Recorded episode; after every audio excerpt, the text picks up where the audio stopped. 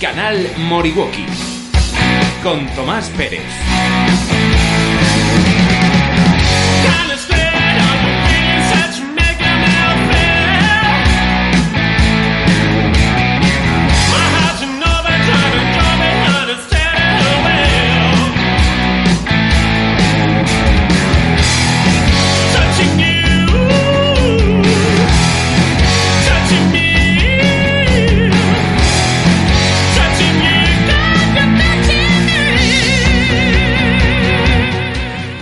Radio Moriwaki, programa número 131.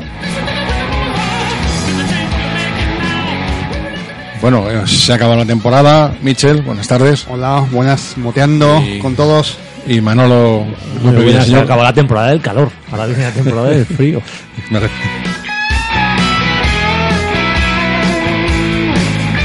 Bueno, se acaba la temporada de MotoGP, de Superbike, eh, se acaba la temporada de carreras. Eso sí, Eh, pero pues unos blandos. el, pero el Endurance eh, está ahí también con ese calendario extraño en, en un impasse pequeño y nada, se nos echa encima el, el Dakar y la temporada de enduro, bueno, acaban de hacerse los, los seis días, que es el, el enduro de las naciones, ¿no? Por, por nacionalidades, bueno, se acaban las cosas, pero, pero se alternan con Pero otras. nosotros continuamos. Y nosotros continuamos, por supuesto. pero sí.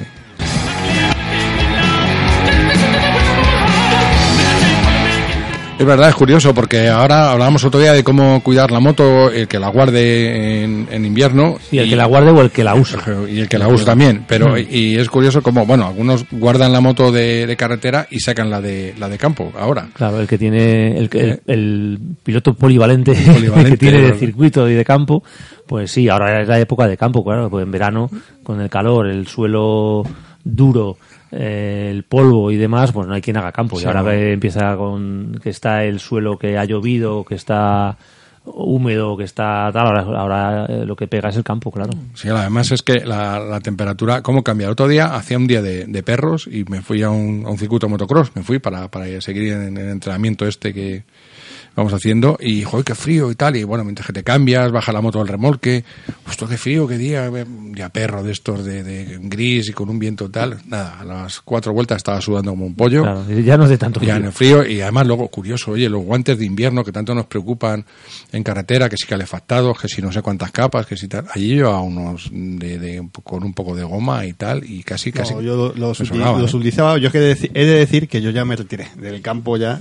me daba unos palos muy grandes y llegaba a casa muy destrozado, muy cansado y, ya hace algunos años que, que del off-road ya me, me gusta, me gusta mucho, me, me interesa y da igual, pero me, me, me- me he hecho, he cuatrido un estúpido velo, como se suele, como se suele decir. Yo me retiré también, como dices, pero, pero a mí es que entre el subir la moto al carro, el, el bajarla, el quitarle el barro, el ir a un sitio tal, y luego además que en Madrid, en la zona centro, no, te- no pises un, Claro, sí, hemos un hablado. tomillo porque eres un delincuente y un asesino.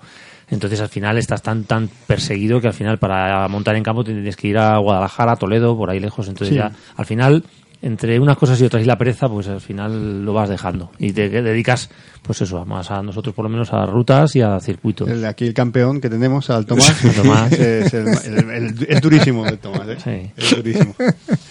No, pero bueno, siempre está el motocross ahí, ¿eh? también, que es una especialidad con, con nuestro... Eh, Ya se me va el nombre, ¿cómo estamos?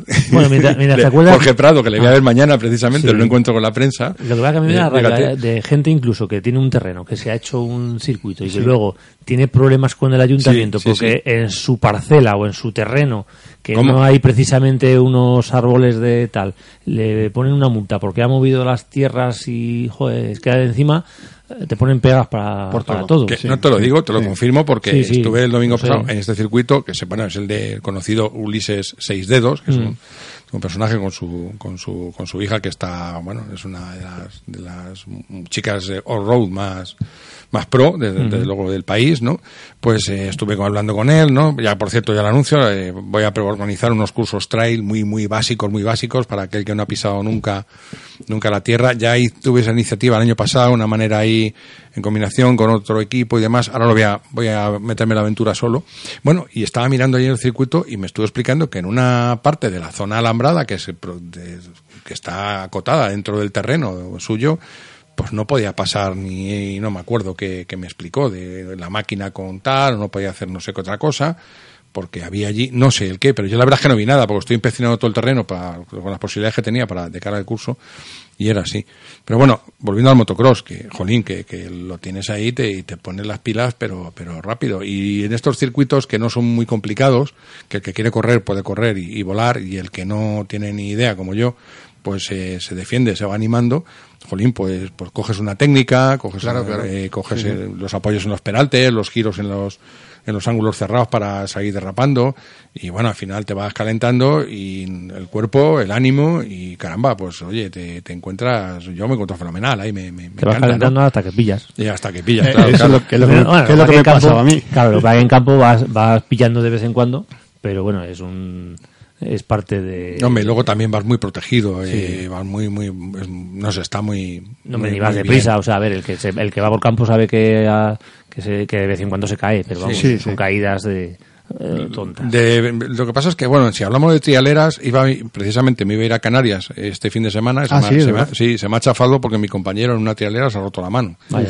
Que Mi compañero canario. Sí, pero eso es casi más mala Y- suerte que, que otra cosa. En campo, a ver, en, sí, pero en campo, eh, ¿quién, ¿quién no sale en campo y no se cae ese día una vez?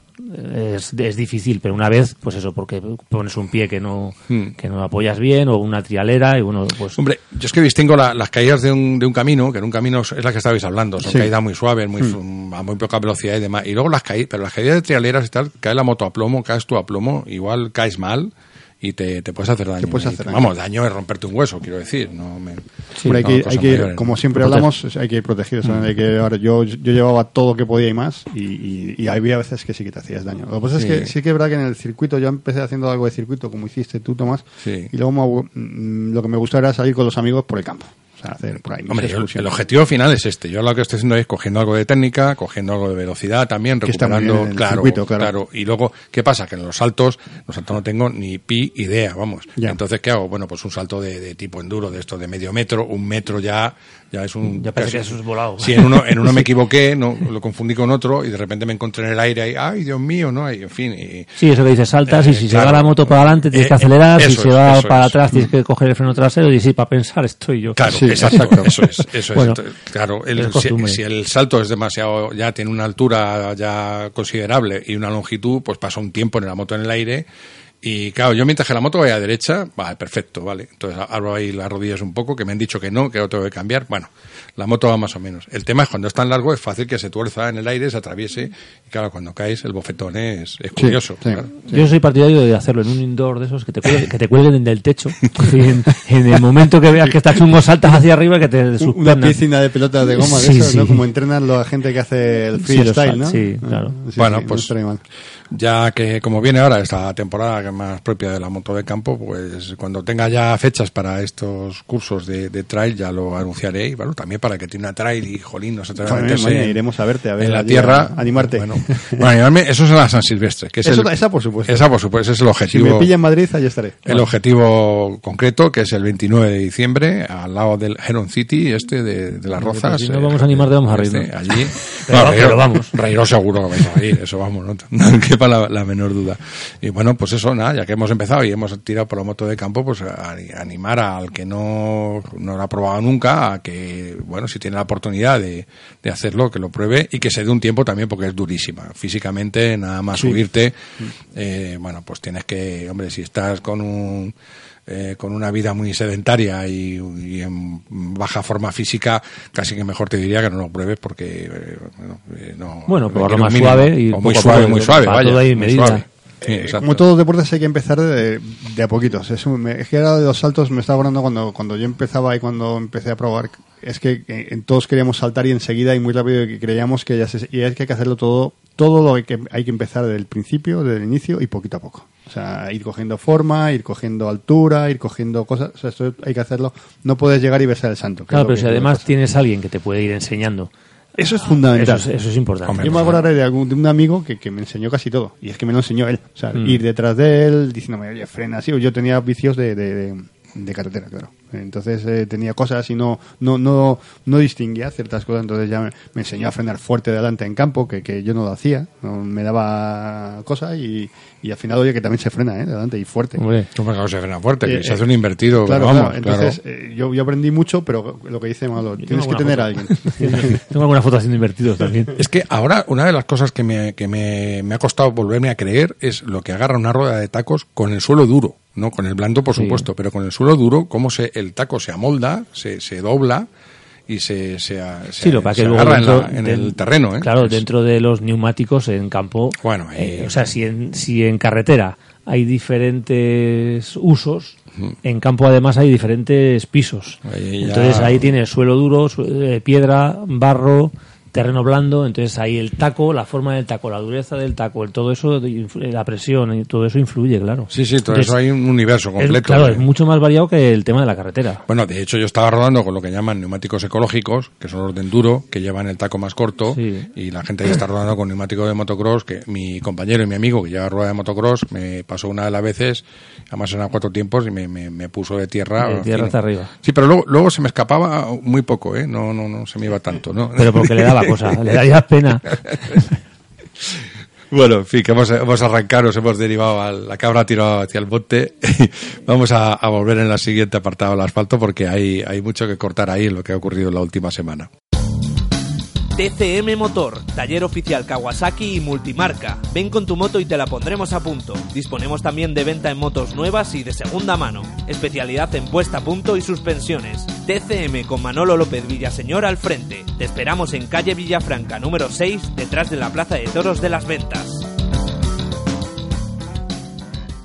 Volvemos al asfalto porque MotoGP, desde el último día que hablamos, que era un momento histórico, ¿verdad? ¿Os recordáis que, que en ese momento precisamente iba a anunciar Jorge Lorenzo su, su retirada? Y así lo hizo, efectivamente. Sí lo ha hecho. Eh, Bueno, ¿qué, sensación tenéis? Bueno, a mí... eh, ¿Qué, qué a- impresión os ha dado? ¿Que es de verdad, de verdad? ¿O, o- o creéis yo, que.? No, yo creo que... O sea, a ¿Eh? ver, yo creo que de verdad... eh, yo creo que si le ofrecen algo interesante para volver, pues volverá. Evidentemente en un año no se le ha olvidado montar en moto.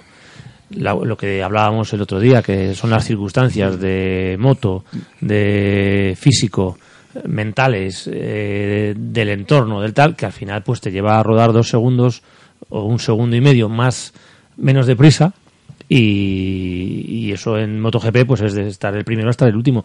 Pero yo creo que si le diesen ahora mismo una moto pues imaginaros como la, la Ducati del año pasado que en las últimas carreras estaba estaba ahí pues le dieran una moto y estaría ahí entonces yo creo que sí hay posibilidades a lo mejor de que, de que vuelva Pues mira, yo creo que no. Es una opinión. Yo que veo por ahí en las redes sociales, y más que todo el mundo dice, no, es que este ha habido algo con Honda, no puede estar Claro. así, para ti, para tan.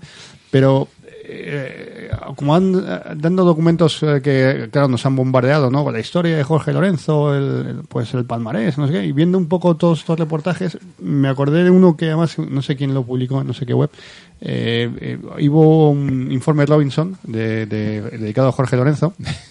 No sé si lo habéis visto o lo, No, lo no. llegasteis a ver. No, no. Eh, la verdad es que los informes Robinson siempre te ven un poco el lado humano, ¿no? Del deportista Ya, y tal. bueno.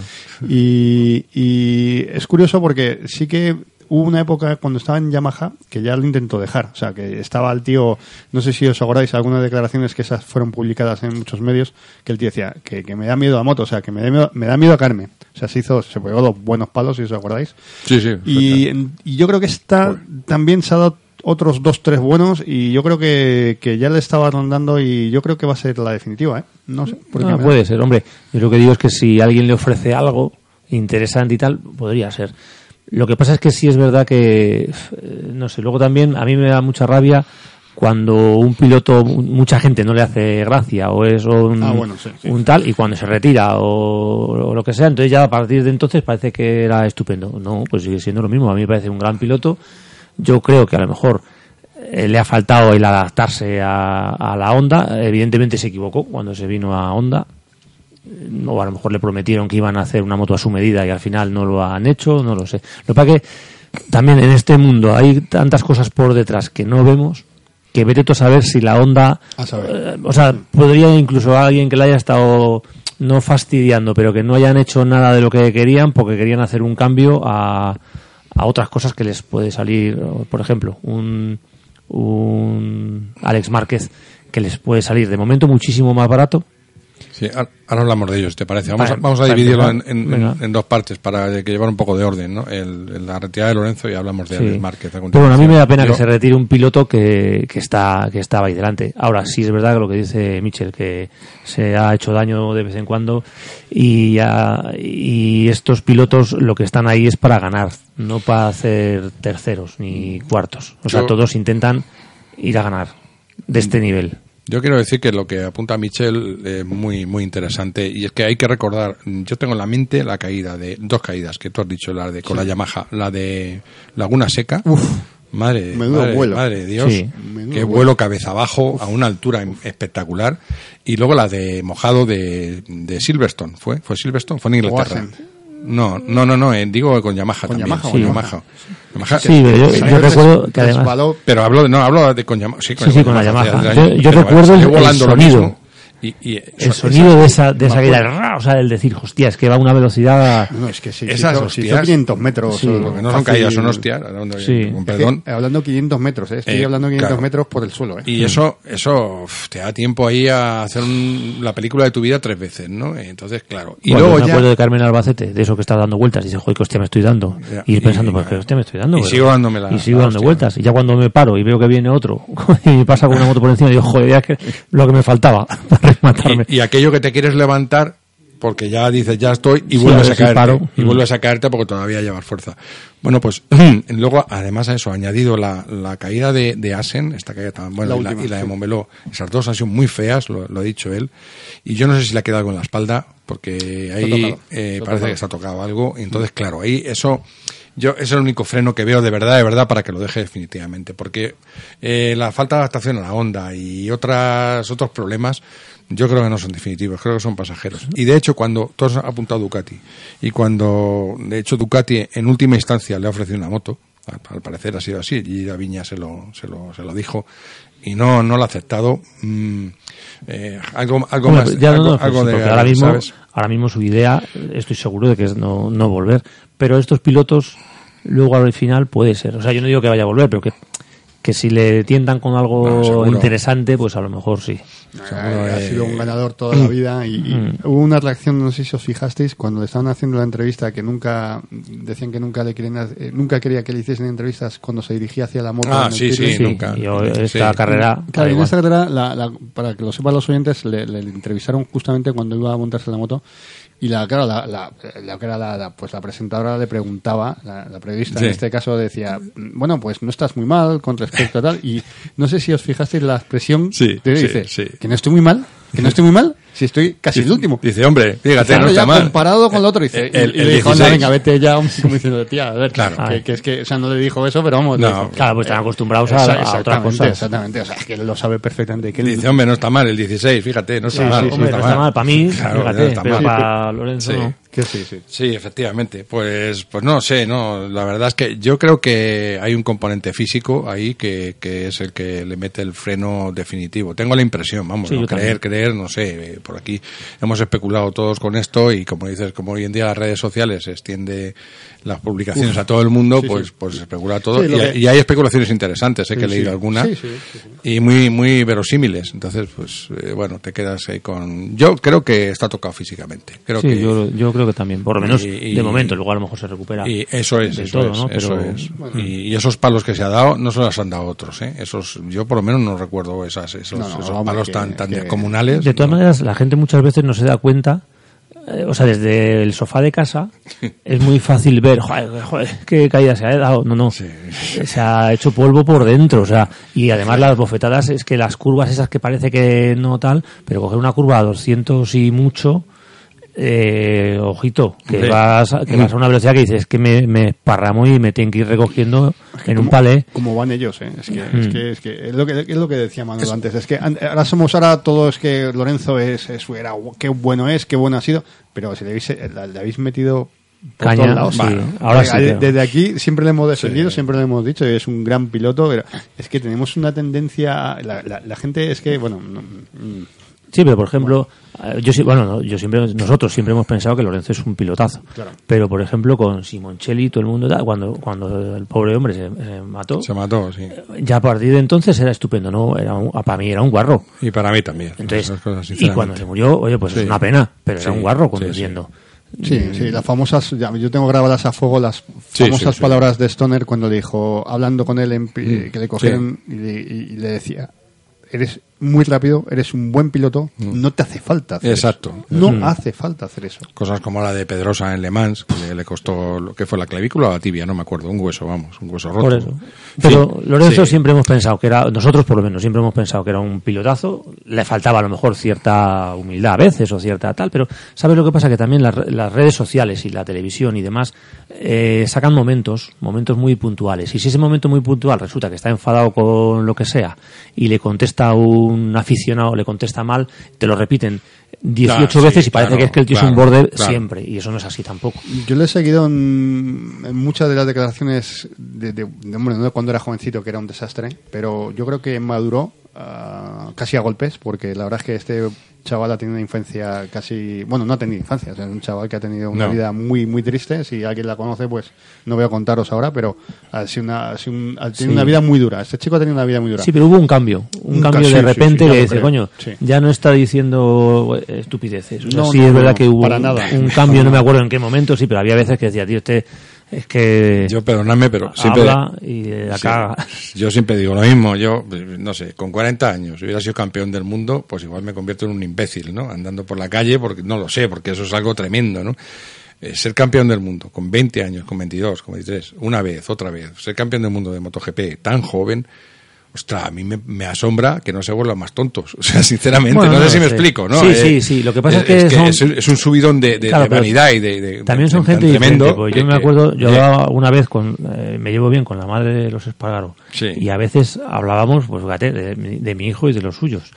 Y, y hablando, pues decía, claro, es que mis hijos, dice, no han tenido, como que han tenido menos infancia. O sea, que han tenido que madurar muy deprisa. Sí. Muy deprisa y la verdad es que, bueno, han madurado bien pero que, que es muy diferente. O sea, es que al final, cuando un chaval de 16, de 17 o de 18 años tiene detrás de él, digamos que tiene como la responsabilidad de un equipo que tú sabes lo que cuesta, lo que cuestan las motos, Claro. lo que cuesta el, todo, todo ese movimiento de gente por el mundial, o sea, todo eso es una fortuna. O sea, en realidad son responsables Sí, sí. de una de un tema económico bastante importante. Entonces, al final, Y- eh, maduran, maduran muy deprisa por- la, por- la porque- cabeza que tienen, mismamente has puesto el ejemplo de los Espargaró, que son dos currantes Sí, de tela, de tomo no. demo, porque se les podrá decir lo que quieran, pero que trabajan los chicos bien, son rápidos, son buenos trabajadores profesionales. Pero como de pino con- y pero tan jóvenes. ¿eh? yo creo que en cualquier caso el, el aficionado, el buen aficionado, le importa bien poco si es más afortunado en las declaraciones o menos afortunado, si tiene mejor discurso de marketing Bueno, o menos. una eso me parte, gustaría a mí. sí, hay una parte Ah, que sí. digo al aficionado, vamos, al que le gustan las carreras. Yo creo que Ya, lo que ya, le gusta es que le, que le dé al mango, que enchufe, que sea rápido, que, que- que sea un buen Sí, hombre, piloto, pero- hombre, que sea limpio, también, eso por supuesto. Sí, ¿no? pero mucha gente, Pero mucho dentro de la pista, aficionado- quiero decir, lo de fuera. Mm, eh, mucho aficionado sí sí busca también a lo mejor nosotros somos eh, eh, no somos eh, o somos demasiado técnicos por decirlo de alguna manera pero hay- el aficionado hombre, Que lo ve en general que lo ve como espectáculo sí le gusta que el otro tenga una sonrisa un tal y Sí, lo valora. Es es como posible. o sea, como los discos de, la, de los cantantes. O sea resulta que a mí me gusta una cantante y porque se case o tal o diga una imbecilidad a mí lo que me gusta es la música, a mí la otra, si, es- si está buenísimo, si está gorda, me importa dos narices, si lo que me gusta es la música. Pero hay un montón de, de, de fans que sí les importa el, Sí, ese esa- todo ese grupo de fans, sí, yo O sea, cuando hay un sí. cantante que no dice que tiene novia porque pierde un montón de seguidoras, De todas maneras, nosotros no es que seamos más técnicos o menos que yo, bueno, que sí, que Más hay, viejos, vamos a dejarlo más viejos. No, pero yo lo que creo es que a, a nosotros lo que nos, nos llena de admiración todos los pilotos. Entonces nos quedamos, se nos cae la baba viéndole pilotar y ya está. Exacto, Entonces luego sí. si el tío dice una chorrada al bajarse en la moto o dice algo más agraciado, pues no nos importa tanto. Claro, pero nosotros todos hemos... Porque se nos cae la baba viéndole encima la moto como Claro, como pero pilota. nosotros, por ejemplo, hemos corrido, hemos competido Claro, hemos, claro. y sabemos lo que es estar ahí. Eso es. Entonces, a mí, cuando, igual, cuando llega un aficionado de esto, joder, pues vaya un mierda. Pero vamos a ver, si no, es que no tienes ni idea de lo que estás diciendo. Claro, que o sea, es- tú no sabes lo que, cómo va el último de ahí. O sea, yo he visto al Tito Rabat que es de los que está por ahí atrás el pobre, y tú no te puedes imaginar. Bueno, eh, acuérdate que estamos en Almería, le damos el tito despertador, porque a las 7 de la mañana estaba allí dando vueltas. Igual que pero dando vueltas con, con una, una, Escarcha, una helada. una escarcha, una helada, Sí. por encima de los pianos a una velocidad a las 7 y pico, que dice, pero bueno, a- este sí. está, está salado. Sí. Y, y va a un ritmo que, que no veas, y todos los días allí pum, pum, pum, Sí. pum, y, y, y cómo va. Y luego le ves y es el último o el penúltimo o está por la cola de MotoGP. Bueno, pues para estar ahí hay que ser un genio.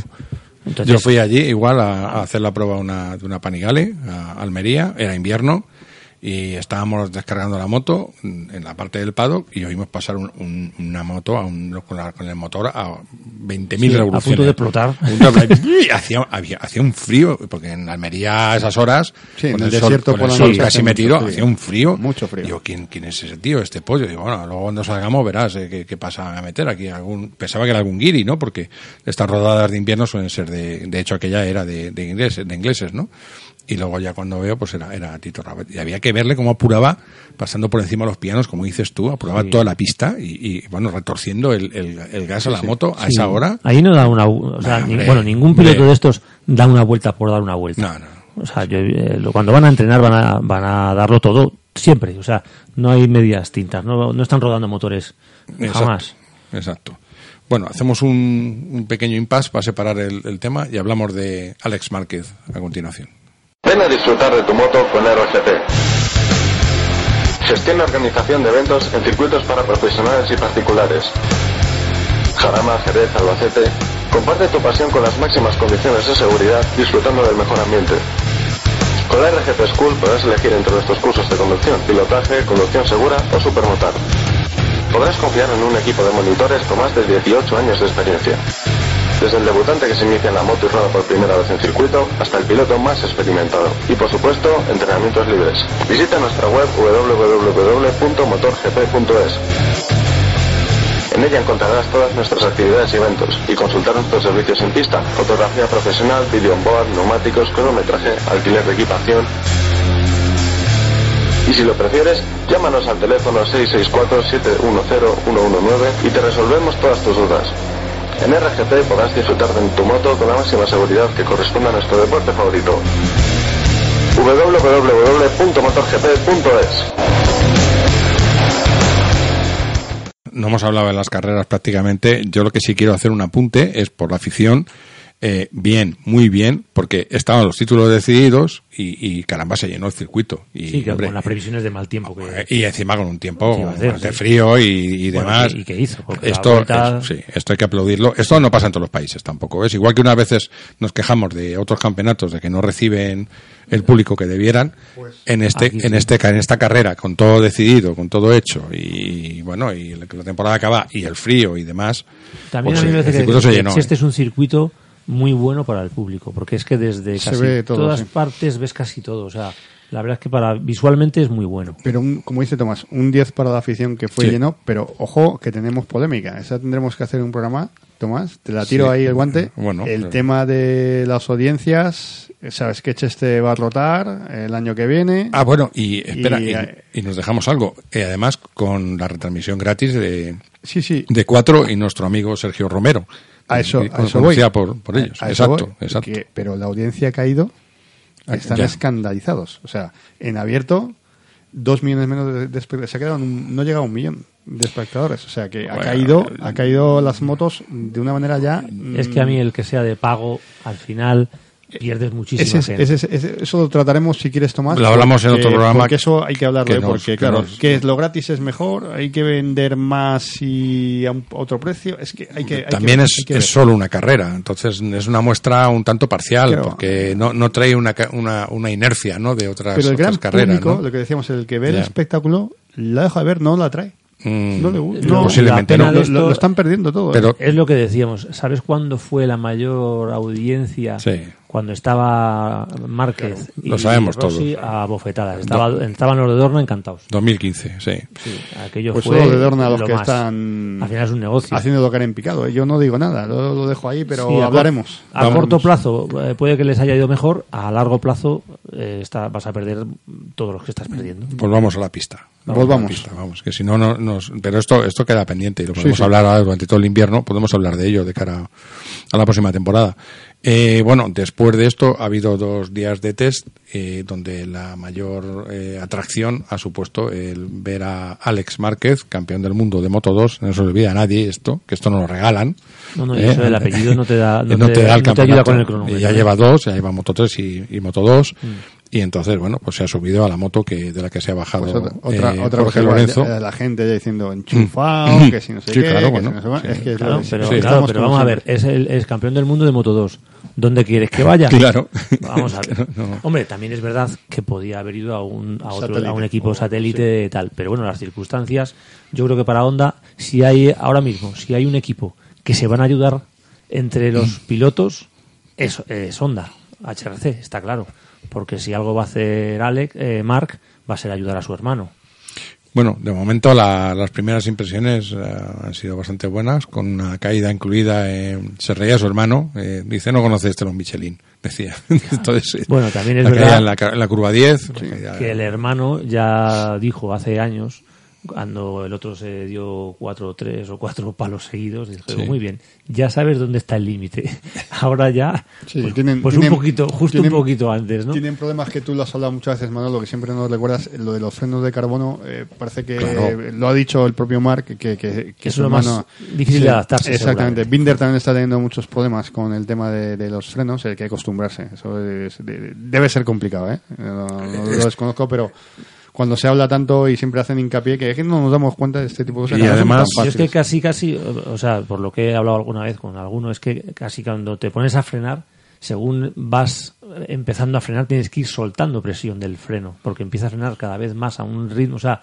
debe ser un tacto bastante bastante complicado de, de- de sacarle un, un rendimiento bueno y claro eso júntalo a, a frenadas de esas de a 300 kilómetros por hora y eso que ya han, han mejorado también los compuestos y ya no son tan radicales como eran antes ahora si te fijas incluso en lluvia hay veces que salen con frenos de carbono Sí, bueno, Sí, sí, eh, iba, a, mejorado mucho eso, sí. Mm. iba a decir que lo- en estos test de martes, miércoles, encima bajó más la temperatura y eso, claro, todos los aficionados saben que dificulta el, uso de los discos de carbono más todavía, ¿no? Y de hecho van carenados para que cojan algo de temperatura.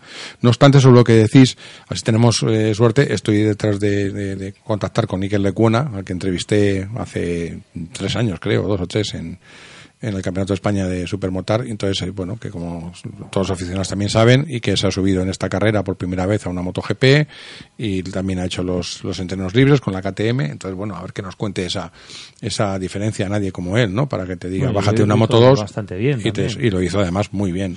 Sí, sí, hasta el momento de, Hombre, dice Strike el pobre, de- de pero... caerse. ya pero, joder pero, pero él en vez de ir a por la moto corriendo para subirse otra vez para seguir No, no, fue- el, el- o sea a ver eso se le sale de corazón Súper noble, sí. el ir a mirar primero qué le pasa Sí, pues sí, se veía consternado. Sí. Bueno, yo lo que, volviendo al tema de Alex Márquez y su fichaje por Honda, yo lo que veo a priori, así, es que eh, el estilo, mm, la posición sobre la moto, bueno, aparte que es más alto, eh, es, le ves diferente a su hermano. Veo un estilo más a la línea, bueno, mm, de Jorge Lorenzo, por ejemplo, más tirando hacia ello, un estilo fino, un estilo Sí, de todas eh, formas preciso y, y no, no estilos... mm, entrenan juntos Claro. Entonces hay muchas cosas del el derrapar con el tren delantero y esas cosas que estoy seguro que las han estado que las han practicado los dos muy parecido. Entonces es posible que uno tenga un estilo diferente del otro, pero pero yo creo que se va a adaptar más que se va a adaptar a la onda. Primero porque además en- incluso en Moto 2 cuando cambiaron de motor que tenía más potencia y tal, le ha ido le ha venido mejor eh, luego porque es más alto y luego porque ya se ocupará su hermano de decir cómo tiene que hacer las cosas. O sea, yo creo que en este caso el, el tema equipo va a funcionar. No creo que esté muy pronto eh, en cabeza de carrera, digamos, eh, Alex, pero, pero que le va a ayudar su hermano mucho, eso está claro. Sin duda, le va a ayudar directamente e indirectamente, porque yo- no, no hay un piloto que conozca mejor a Mar Márquez que Alex Márquez, en- entiendo. O sea, entonces eso también le Mm. Yo va a ayudar que, a pues, entender la, a entender la onda. ¿Tú qué dices? Mi opinión. Michel? Sí, es sí, que claro. Yo creo que tiene que acostumbrarse. O sea, yo creo que le va a costar. ¿eh? Yo creo que le va a co- porque las ondas que van son dificilillas. Y yo sí que opino lo que Tomás, que tiene un estilo, yo creo que es un poco un estilo distinto al, al del hermano. Es más, es más fino. Y ese tipo de conducción a la onda no sé cómo le va a ir. No, no lo sé, hay que verlo. Como, como hablábamos Mm. antes antes de la grabación, esto, esto son pruebas. Entonces, o sea, estas probaturas ahora Mm. ver, eh, eh, a- a- va- yo creo que le va a costar algo más de lo que dice Mado. Aunque se ayuden, ¿eh? aunque Sí, se puedan formas- tener comuni- vasos comunicantes, ¿no? Yo creo que la onda no, no es tan radical como, como Alex, eh, como Mark quiere hacer pensar, quizás. Ten en cuenta que hay otras ondas que están Sí, por pero ahí. La Kraslow le ha costado este, este- este- esta temporada yo creo que ha es la temporada que más le he visto Sí, bueno, sufrir pero ¿eh? y Zarco. y, y sí, Zarco se ha subido directamente, entre comillas, y bueno, y ha estado más o menos ahí Bueno. también. Eh, bueno, no sé, yo creo que yo- a ver, que sea radical sí, pero tan, tan, tan. Yo a creo lo que, mejor que no la, onda de, a- de ahora, no, quizás no es tanto, pero se parece un poco a, en situación a la Ducati de la época de Stoner Capirossi. Sí. Yo diría que es algo así. Algo así, hombre, algo así, a lo mejor no tanto, ¿no? Pero, pero vamos. Y que, bueno, eh, por suerte es una moto, mm, creo que es posiblemente la más difícil de, de pilotar de la parrilla. Eh, bueno, aunque la Aprilia habría que, que ver, eh, hablar con, con Alex y, y demás, pero yo creo que es la, la moto más, más difícil y bueno, tiene a un super piloto encima de ella y gracias a eso vemos carreras. A lo mejor se sube bueno. en, en una Ducati y estamos Como- aburridos.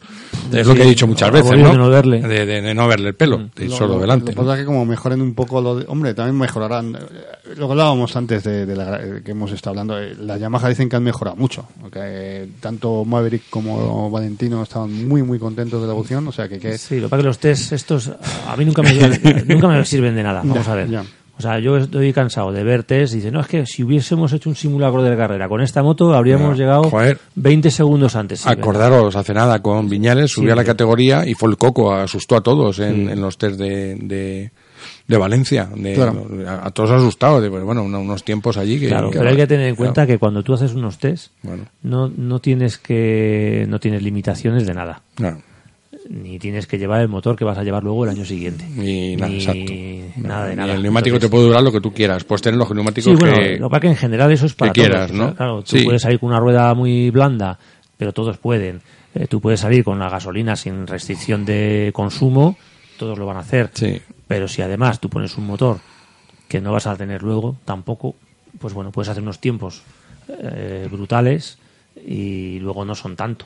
Bueno, ahora vendrán otros test también en, Jerez. Eh, y bueno, ahí bueno, iremos Yo perfilando un poco más, pero nada, hasta la primera Yo carrera. los, claro, eso te iba a siempre, decir. Yo los siempre. test son todos muy bonitos y muy divertidos, pero la Y- primera y- y carrera. bueno, y la que manda. perdonad, y yendo más lejos, las primeras carreras que son fuera de Europa también pasan cosas raras, siempre, tradicionalmente, pero vamos, desde los tiempos de. Sí, desde sí. los 80, vamos. eh, las No, carreras la, de, de la por primera, ahí. eh, no sé, el calendario, no sé si le, no le he echado un ojo, no sé si ha salido ya el calendario de No, no, 2020. no- no me da tiempo a mirarlo, Imagino que pero- la primera será como siempre en... Suele ser Qatar, ¿no? Sí, La suele primera, ser Qatar, que es bueno. una, ya de por sí es una, Claro. una carrera que se hace de noche, es Con, extraña. con arena en la trazada, con.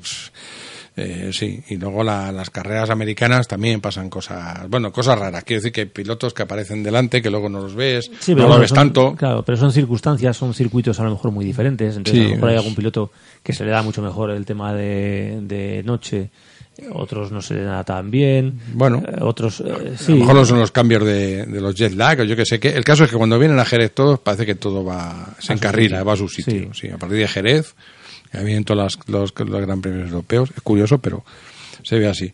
Bueno, pues mm, habrá que, que estar pendientes de, de Alex, lógicamente, ver qué da de sí la temporada próxima y bueno, a ver por dónde, por Hombre, dónde nos sale. Suerte, eso- eso- Hombre, suerte, por supuesto, toda la, la- la- y decir que, toda no, la del mundo. Moto 2, el que tengas un apellido otro, no, Yo empezaba diciendo a ningún cronómetro que- a, a que vaya un cronómetro más despacio. Yo he empezado diciendo que han subido en la moto de Lorenzo al campeón del mundo de Moto 2, Exacto. que se llama Alex Mark. Si sufres o has sufrido un accidente de tráfico, nuestro bufete Tráfico Ayuda te ofrece un equipo de abogados, médicos y peritos que te asesorarán sin ningún tipo de compromiso y te ayudarán a ejercer contundentemente tus derechos hasta la obtención de la máxima indemnización que mereces. Un 99% de éxito demostrable nos avala y lo mejor de todo es que no tendrás que desembolsar ni un euro hasta que cobres tu indemnización porque en Tráfico Ayuda, si no ganamos, no cobramos. Estamos a tu disposición en nuestros despachos de Madrid, Barcelona y Valencia. Ponte en contacto con nosotros llamando gratuitamente al número 900-902-740 o a través de nuestra web info arroba tráficoayuda.es. Y recuerda, en Tráfico Ayuda, si no ganamos, no cobramos. Hablado, dejando ya al margen la, competición y, y, los roads y la tierra y todo esto, vamos a volver a, la carretera, al asfalto, a la, bueno, al, al, universo que cubre la mayoría de los motoristas, ¿no? Y mm, quiero comentaros una prueba que hice el otro día que tenía ganas con el neumático frío. el neumático frío, esto que está el neumático frío. Entonces, bueno, ya hice algo, pero mm, semejante, pero era en verano. Cogimos una moto, saca del parking que había dormido ahí y en el aparcamiento allí mismo, la, prácticamente haciendo curvas, tirándola, tirándola, inclinándola de manera radical, brutal, hasta abajo y la, la, moto se sujetaba perfectamente, las tres motos, porque era además, una llevaba un neumático High Sport, otra llevaba un, un neumático trail asfáltico y otra llevaba un neumático trail trail de taco abierto. Las tres respondieron perfecto. Pero claro, era verano, además me acuerdo que aunque estábamos en Pirineo, estábamos en una ola de calor y todavía quedaba alguna duda. Entonces, bien, ahora me fui a nuestro circuito de talismán, al de FK1, en, en, al lado de Medina del Campo, y llevé una, además llevé un buen pepino, llevé una KTM, una, una super, una 1290 Super Duke, Super Duke R, ¿no? Y la llevé allí y llevaba, claro, lógicamente ha montado unos, unos neumáticos High Sport además, que son sobre el papel los que menos mejor van o menos bien van para el invierno, para las temperaturas frías, ¿no? Porque si la temperatura, porque tal. Entonces bajé la moto, de la descargué y la coloqué frente a la primera curva entonces miré la temperatura, no era excesivamente baja, eran 10 grados. Lo que pasa es que hacía un viento, que yo no sé esto en, qué punto afecta o no afecta, pero hacía un frío que pelaba, así de claro, con el viento que hacía. Y el neumático estaba a 12 grados, ¿no? Entonces arranqué despacio para no calentarlo demasiado, a los, no sé, X metros que me separaban de la curva. Y cuando llegué a la curva me tiré de, de cabeza, me metí una buena inclinada, eh, y nada, la moto no se movió y demás y tal. Eh, pero no me quedé conforme, dije, no, no llegué a rozar con la deslizadera de la rodilla, no tal, entonces, bueno, pues la dejé parada la moto, un, pues todavía, jolín, la moto no había cogido por la mano, tenía, pues, subirme, a hacer eh, 60, 80 metros o algo así y, tirarla. Bueno, volví otra vez y ahora sí, volví a hacerlo, la temperatura con el viento que hacía bajó, se colocó otra vez enseguida, vamos, eh, igual, y, probé y ahí sí, ahí metí una buena inclinada, aquellas que a la rodilla tienes que meterla porque va bastante tumbada, sentí la, la deslizadera, la bota y la, la estribera, o sea, una tumbada de, en, condiciones, ¿no?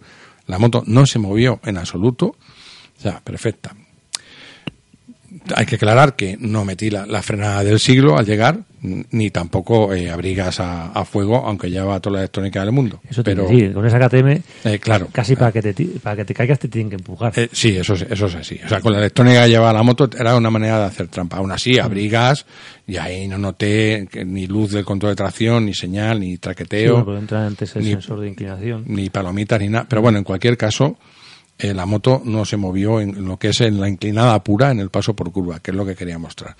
Bueno, ¿o qué quiero mostrar con esto? Bueno, pues al, al, al, oyente, pues que, que, salga con su moto del garaje, que salga tranquilo, que no vaya, sobre todo los principiantes, que leen por ahí, el neumático está frío, entonces, bueno, que salten, lleven un montón de alarmas encima con el neumático frío, porque es cierto que no ofrece todas sus prestaciones, eh, pero el agarre que te ofrece para salir de casa, girar en la rotonda primera que tienes, en las, doblar las tres esquinas, etcétera, etcétera, es sobrado, sobrado, para que vayas tranquilo, para que no te crees una tensión extra, ¿no? Y porque la moto se aguanta eh, sobradamente con el neumático frío. Otra cosa es que el asfalto no esté bien, eso es diferente, ojo, pero lo que es por el neumático y ahí, ahí queda demostrado.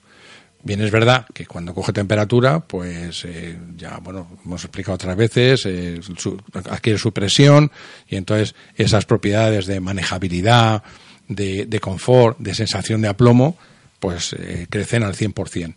Pero en el último caso, ya lo vimos con, Vale, ya estamos con los nombres. Y mira que con, con Lucas Villalba, de ingeniero de Continental y jefe del departamento, ya nos lo explicó, que lo máximo que necesita un neumático para coger su temperatura óptima son 1500 metros. Entonces, bueno, en cualquier caso es eso. Bueno, eso, eso es también muy relativo, pero, es un- pero por lo menos es una medida, que yo muchas veces me da rabia Sí. que no te digan un algo, o sea, no quiere decir que a los 1500 metros, a los 1500 un metro esté bien y a los 1499 esté mal. Claro. Depende también del asfalto, la temperatura del asfalto, la presión, eh, la conducción que hagas, eh, alientas el neumático, Eh, ¿no? pero él decía que en el Sí. peor de los casos 1500 Sí. metros. Entonces, bueno, ya sabes, con 1500 metros ya está en todas las condiciones. Ahora, en esos 1500 metros anteriores puedes inclinar como inclinas después. O sea, que no, que el neumático va a agarrar lo mismo para lo que es una conducción del 95% de los motoristas y luego del 5% restante en el 95% de las ocasiones. No sé Claro. si me, si me No, explico. nosotros siempre hablamos de que los neumáticos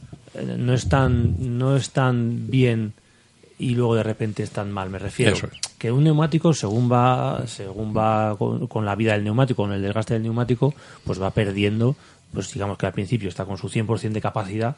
Luego, eh, pues cuando va teniendo kilómetros, pues va bajando hasta que llega un momento en que ya casi no tiene dibujo y ya está a lo mejor a un 40%, a un 30% de su capacidad. Con la temperatura de, de los neumáticos, es lo que decíamos también. Dice, bueno, 1500 metros por ponerle una medida. Que bueno, eso sabemos que es relativo, ¿no? Pero bueno, es una medida. Eh, antes no quiere decir que esté mal.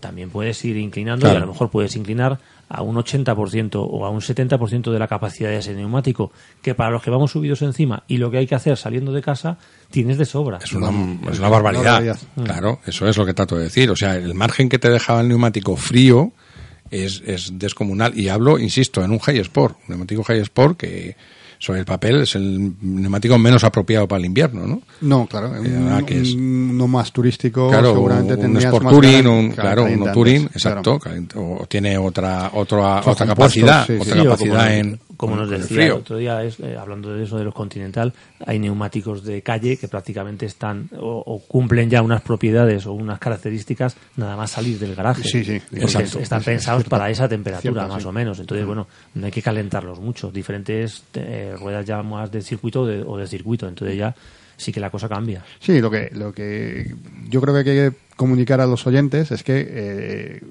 tú tienes cuidado de que el neumático esté bien, esté en buen estado, que Sí. lleve sus presiones correctas.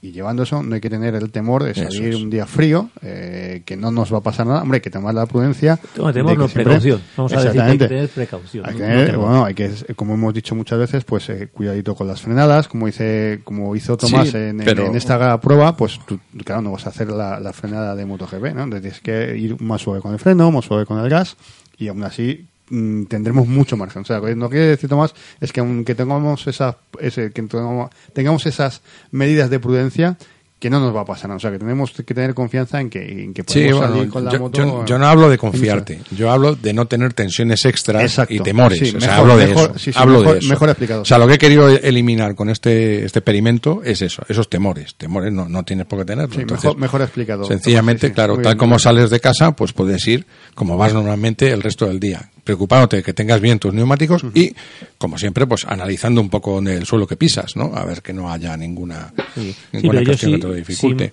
matizaría sobre todo el que la gente se preocupe de tener las ruedas bien y las presiones bien.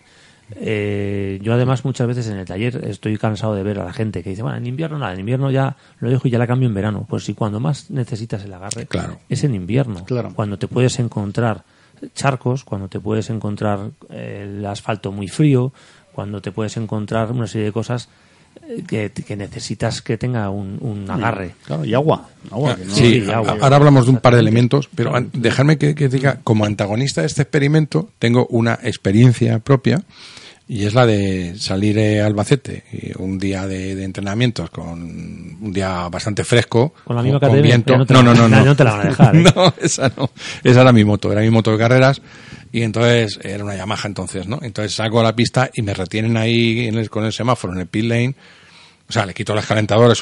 Vamos a ver, vamos a situarnos. Salgo con unos neumáticos slick de carreras, le quito los calentadores y salgo a la pista y me coloco en el pit lane y espero en el semáforo y me tienen más tiempo del que, del que yo contaba, ¿no? Bastante tiempo. Y, a todo esto le está dando el viento por detrás al neumático. Está bien el viento justo de espalda, ¿no? Entonces salgo, que yo siempre que tenía calentadores y tal, no ando con eh, calentando demasiado ni tal, sino si yo ya salgo enchufado, nada, llego a la primera curva, me tiro y al salir de la curva toco el gas, nada más tocarlo y me meto un bofetón, pero vamos, pero instantáneo, ¿eh? como si llevara dos ruedas de madera, igual, al instante. Claro, estamos hablando de un neumático de circuito que lo que hemos comentado muchas veces, pues que por debajo de su, su umbral no agarra nada, nada. Entonces, bueno, ahí, ahí me quedó claro. ¿eh? No, Sí, no, a mí me ha pasado de ir, de ir y que se te ponga a llover. Y, y es como si estuvieses enci- como si estuvieras eh, conduciendo encima de mantequilla. O sea, sí, sí, de eso que empiezas con la rueda trasera que no tal, y dices, joder, pues no paro. y al final te cuesta. Y, y poder parar, o sea, eh, poder parar. pues pararla. Y además, eso es lo que dices tú. A mí también ha habido veces de que me, que me tienen parado en un, sin poder salir y se enfrían los neumáticos. A ver, se enfrían de calentadores. Eh, cuando tú das las vueltas esas que dan los pilotos para Sí, ponerse sí. en parrilla, si te fijas, eh, también le van dando. Van enchufados, Porque, claro, porque es la manera de calentar los neumáticos. Yo la primera vez que me metí en uno de estos, digo, ¿qué pasa? ¿Empezó la carrera ya o, o que Sí, ya tengo...? en entonces luego sí. cuando tú llegas, ahora mismo ya no me recuerdo cuánto bajaba de temperatura por, por tiempo, pero eso igual que cuando tú te paras, va subiendo cada 5 segundos, va subiendo un grado de temperatura el motor, por ejemplo. En, en neumáticos también hay una no una tabla porque no es- esto tampoco es una ciencia exacta pero Pero bueno, sí, una- sí que es verdad que es mejor dar una vuelta de prisa eh, haciendo trabajar el neumático y parar que llegar el último a la parrilla sin haberlo calentado Sí, sí, O sea, eso. Claro. Ahí no me dio opción. Bueno, vamos a mencionar dos elementos que ahora en esta época, de, de que va a venir el invierno ya, que, y que empiezan a aparecer con, con, con bastante frecuencia. El la otra mañana me fui a las 7 de la mañana para hacer una hiperruta por ahí, por la Sierra Guadalupe, para un reportaje, y lo estuve observando bastante. Es el, el relente. El relente es muy peligroso. Sencillamente el suelo eh, parece que tiene jabón encima. Entonces hay que tener mucho cuidado con él. Entonces, y eso mu- mu- no tiene nada que ver con el neumático frío. O sea, a lo mejor sale de casa alguien, tiene un resbalón y dice, oye, estaba el neumático frío. No, lo que pasa es que era el relente que te, que, te- que, claro, que te que enfría, ¿no? Y que resbala una barbaridad, ¿no? Entonces el, el lente tenemos que tener, tener cuidado con él porque ahora aparece en esta época, en las primeras horas de la mañana, y luego se mantiene, dependiendo del tráfico que tenga esa carretera o donde pasemos, se mantiene durante bastantes horas. Eh, eh, Miche. sí, eh, es que, a ver, hoy por ejemplo era un ejemplo exacto de que eh, está peligroso. ¿Por qué está peligroso? Porque no llueve continuamente. Pues si llueve continuamente, sabes que el asfalto está mojado y hay un agarre, bueno, el que sea, X. Pero cuando llueve, se seca, eh, eh, se vuelve a ensuciar, eh, pasan los coches, vuelve a- pasan camiones, vuelve a mojarse, pero no acaba de empaparse del todo. Ese asfalto es muy peligroso. O sea, ese, ese sí que es el que crea la película hasta que siempre hablamos y decimos que ese es complicadete. Ese, Pero- ese hay que tener una cierta Permíteme, permíteme un apunte para diferenciar los dos bastante. Eh, ese que dices tú es asfalto de lluvia, con más lluvia, menos lluvia. Entonces está el cielo encapotado, estamos en, en- en plena lluvia. El otro día eh, estaba el cielo raso, y con el cielo raso es cuando aparece el relente. Claro. Entonces ahí no te lo... No, no, ahí no, no, lo, no, lo, no lo aprecias. no lo aprecias o no, o sea, tienes que saberlo. Entonces, ojo, es el, el- el relente es el, el rocío, El rocío, sí. o la escarcha, como queramos llamarlo, pero bueno, que, la, que en la, además en el asfalto se coloca como, como una humedad Una y a veces, ¿no? eh, Una sí, película, un sí, una film. película, pero que a veces tiene un milímetro de hielo encima, que esto lo, lo he comprobado y entonces ya, bueno, no os quiero contar, o sea, es muy, muy delicado. Bueno, la verdad es que en, en invierno, otra cosa que no nos fijamos muchas veces es que esas zonas de húmedo, Sí. eh, hay veces que tú vas eh, en- eh, con asfaltos de colores diferentes y hay veces que, que prácticamente no sabes si está mojado o es, es, suelo húmedo. Y ya si llevas una pantalla ahumada, ya para qué queremos más. En invierno- Ya, ya muchas veces no distingues, claro. Entonces queda muy bonito la pantalla oscura, Mm. pero a, a distinguir zonas de humedad o de o, o manchas de asfalto no o diferenciarlas no te ayuda precisamente. Exacto, en invierno debemos llevar, llevar la pantalla clara totalmente para eso, para hacer un examen del asfalto lo más lo más Real. eh, fiel y posible. Y esa, perdona, eh, Manolo, esas eh, esas humedades aparecen siempre, siempre seguro en las sombras. Eso es Las lo que sombras. iba a decir también. Claro, en carreteras de montaña Las siempre hay que tener en cuenta por dónde está el sol, Sí. dónde da y dónde no da y lo que te vas a encontrar. Claro, es que además Michel. ya no solo no solo el- la pantalla ya ahumada o, o que es imposible ya di- diferenciar el- lo, lo que está mojado que no, sino que cuando está lloviendo y es relente este, hay veces que la, la, la pantalla se, se, se empaña. O sea, Claro. eh, la diferencia de temperatura hace que haya una evaporación. Sí. Yo, por ejemplo, soy de las personas que no llevo pinlock. Eh, Sí que los cascos que llevo, algunos sí que lo soportan, pero es que no me gustan, no me gusta la, la visión que da. Entonces, Ya. soy muy maniático. Entonces, no me gusta llevar pinlock. Y, y hay que tener cuidado porque, claro, la, la visión. Yo muchas veces el truco que hago, no sé si lo utilizáis ya de paso, pues lo digo que es un truco que Sí, me sí. suele venir bastante bien, es girar la cabeza a cierta velocidad y entonces todas las gotitas de rocío y demás que tienes se te suelen quitar y, y tienes una visión en un momento dado más nítida eh, en un momento de una curva, ¿no? Entonces, es- es- lo digo para los oyentes que, que Sí, eso por, por ayuda. Tenía pensado hacer un programa, bueno, este lo vamos a hacer en una parte, otro dedicado a la conducción A en lluvia. Sí, Sí, está bien. Y lo, podríamos sí, sí, verlo, lo sí, hablamos. Esto digamos que este hablamos un de poco, cosas. hablamos de la conducción, tanto la invernal, ¿no? Y el otro la lluvia. Pero Yo- para, para- sí, perdona, es que adelante. antes de que se nos vaya del tema de lo que se te empaña también el casco, hay, hay ya muchos cascos que tienen unas pantallas interiores también que no se te empaña nada. Y luego yo tengo Shark, los Shark. Bueno, hay veces que miras la pantalla y dices, esto tiene que ser antibalas, porque parece que es, es gordísima. Y ya puedes echar el vaho, intentar, y no se empañan ni a tiros. O sea, Ah, Esto no lo sabía. no, no, yo, te- yo tengo algún Shark, y Sí. digo, "Joder, o sea, es imposible. O sea, hay uno que es imposible. Y no es porque digas que tengo un casco que entra aire por tantos sitios que no se me empañe. No, no, o sea que... Que Pero, es- pero parado en un semáforo con el, con, el con la braga puesto, que, Es que eso es una prueba de. Yo de creo que te podrías Sí. luchar con él. Joder. No, Joder, sí, qué barbaridad. O sea, el- eh, hay un, un Shark que tengo concretamente que es que dices, bueno, y, la, y una pantalla que ya os digo que es un grosor que Sí, me parece sí, sí. desmedido, pero Yo, yo, yo también tuve un Shark y ahora creo recordar que no he tenido en mi vida un- una pantalla con ese espesor de... de- Sí, yo tengo era uno. una gama alta, era una gama alta de. Shark y tenía un... Sí. Sí, tenía digo, te, puede- milímetros, te pueden disparar. Sí. Sí, es verdad. Yo tengo uno, para hace mucho que no lo uso, pero es verdad que, que es muy gruesa la pantalla.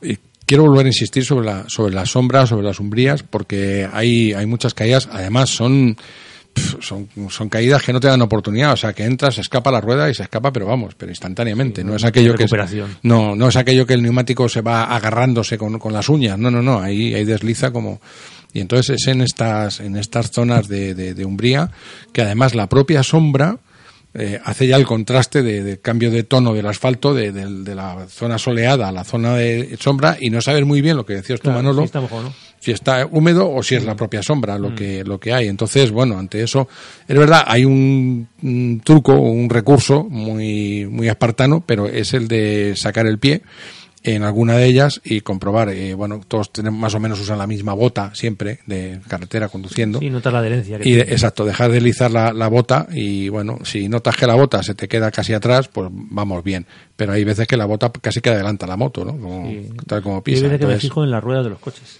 Ah, te ah, es verdad, Si exacto. está, sí. si está aquello mojado. Si está húmeda la rueda, Yo creo sí. que voy- O un leyendo- compañero que llevas delante, sí, Voy leyendo mucho. O sea, yo cuando voy en carretera voy leyendo mucho. El, o sea, yo veo una señal de tráfico de se puede adelantar y ya sé que después de esa curva no viene otra. Ah, claro. Por ejemplo, Claro. o veo una señal de aparcar o veo un. O sea, yo hay muchas veces que, que, que anticipo mucho, leo mucho el, eh, la carretera. Es más, hay veces, bueno, cuando voy con el coche, incluso con el GPS, hay veces que voy mirando y ya el GPS ya te va diciendo la curva, el ángulo Sí. de la curva que te vas a encontrar. No te puedes fiar mucho tampoco, pero, pero te va dando, te va dando ideas. Entonces, Bueno. eh, es, es- o sea, yo voy leyendo mucho eso, leyendo mucho el cuando hay en un sitio de montaña, eh, cuando hay sombras y cuando puede haber más que sombras, que hay muchas veces que te puedes encontrar incluso tierra, si hay partes de ríos y, riachuelos y cosas de esas que pasan cerca también. Y o sea, hoja, ahora en otoño hojas. Aún, a- Y- aún así, siempre hay que ir con un margen, porque aquí no vamos a competir. Siempre hay con un margen para poder frenar para cualquier cosa, porque Sí, yo para- encontré para una vaca, una oveja, o sea, Evitarlo. hay que, hay que evitarlo. Esto has tocado un, un- un elemento más que aparece en invierno, que es la niebla. Entonces, la niebla, bueno, primero, el casco que no se empaña, ahí sí que se empañan los cascos, es una prueba de fuego, ¿no? Para, para, para ellos, es interesante. Y por otro lado, en, dentro de una niebla, la niebla, hay nieblas más secas y otras más húmedas, ¿verdad? Pues las que son húmedas, evidentemente, te dejan el suelo delicado también, claro. Húmedo. Una niebla llorona, de esta lo hemos escuchado muchas veces, ¿no? Te deja el suelo, eso es peor que mojado. Entonces, eh, ahí, bueno, podemos tantear con la bota otra vez y ver cómo va. Y luego, lo que has apuntado, el GPS es muy interesante. Cuando hay una niebla cerrada, yo, yo lo he usado, me ha, me ha venido, vamos, divino el, el- el GPS. Sí, no te puedes fiar al 100%, No, pero, pero porque ya- hay veces que los ángulos que te marca el, el GPS y luego la realidad, bueno, pues hay veces que no es... Pero hay circunstancias, yo me acuerdo haciendo una ruta una Ducati era por, por Sevilla, la, bueno, la provincia de Sevilla, haciendo la ruta, yendo a hacer la ruta a La Plata, eh, en unos olivares hay una carretera desconocida por completo y una niebla cerrada, pero cerrada, cerrada, y entonces ya con que me diga si viene una curva izquierda, si es recto, si viene a derechas, ya, Ya con te ello. ayuda. Madre mía, eso es una Hombre, ayuda, claro, te, te sitúa en la una ayuda carretera. providencial, claro, claro, y poder, poder, poder andar, o sea que es un, un elemento muy, muy interesante. Pero ojo también la niebla con el, con el suelo, y bueno, y luego también de noche, pues eh, andar de noche en invierno en moto, pues a mí me gusta mucho la, la noche en moto, pero irte a una carretera de montaña en invierno eh, es, es delicado porque, bueno, todo lo que sea por esto lo estamos hablando, ¿no? De, de intento, que- intento evitarlo. O sea, Yo también, si está lloviendo, Ya, si bueno. hay nieblas y tal, si no es por necesidad, a ver, al final las rutas y demás lo que hacemos es para divertirnos. Sí, pero me estoy, estoy hablando de todo esto porque hay veces que las circunstancias Sí, sí. te, te, te, No, te- no, no, te preparan una encerrona y te ves en- de, noche con niebla en, en la montaña. O sea, y entonces, yo, bueno, eh, eh, yo os puedo asegurar unos pingüinos. así. Bueno, sí, que al estoy- final dices, no sé cómo coño he acabado aquí. estoy pensando, da- exacto. Este- eh, Yo unos pingüinos de noche, Eso, eso volviendo a, teníamos, eh, habíamos cogido ya, ya, y fuimos aprendiendo, ya no nos quedábamos, por supuesto, a dormir allí porque es imposible, y hacíamos, eh, cogíamos un hotel en uno cercano, a un pueblo cercano Sí. de los pingüinos, y yo, vi- o sea, niebla llorona, de estas bajo cero y de noche. y de noche. Claro. Yo os puedo decir que Claro. no se pasa nada bien. Claro. yo lo, lo tengo grabado. Y, poco, ¿eh? y eso no lo buscaste. No. lo buscasteis, vamos. Por eso me- a eso me refiero, de eso estaba hablando. De esas situaciones, ahora que vienen las concentraciones invernales y todo lo demás, pues eso. Y, y nos hemos Pero liado prever, aquí. prever ese tiempo también hay que ponerse al día, ver la, la- las previsiones del tiempo. Eso ayuda mucho también a estas cosas. Y se nos ha ido el, mirar el reloj, el tiempo y claro, de, muy bien de hoy. repente, claro, fenomenal. Y otra hora que seguiríamos hablando, ¿verdad? Así que nada, pues nada, la aplazamos hasta el siguiente programa, Y ahora. Y hablamos de la lluvia, la conducción en mojado y demás y todo eso. Y aquí seguiremos. Y aquí seguimos. Muchas gracias por escucharnos. Hasta la próxima.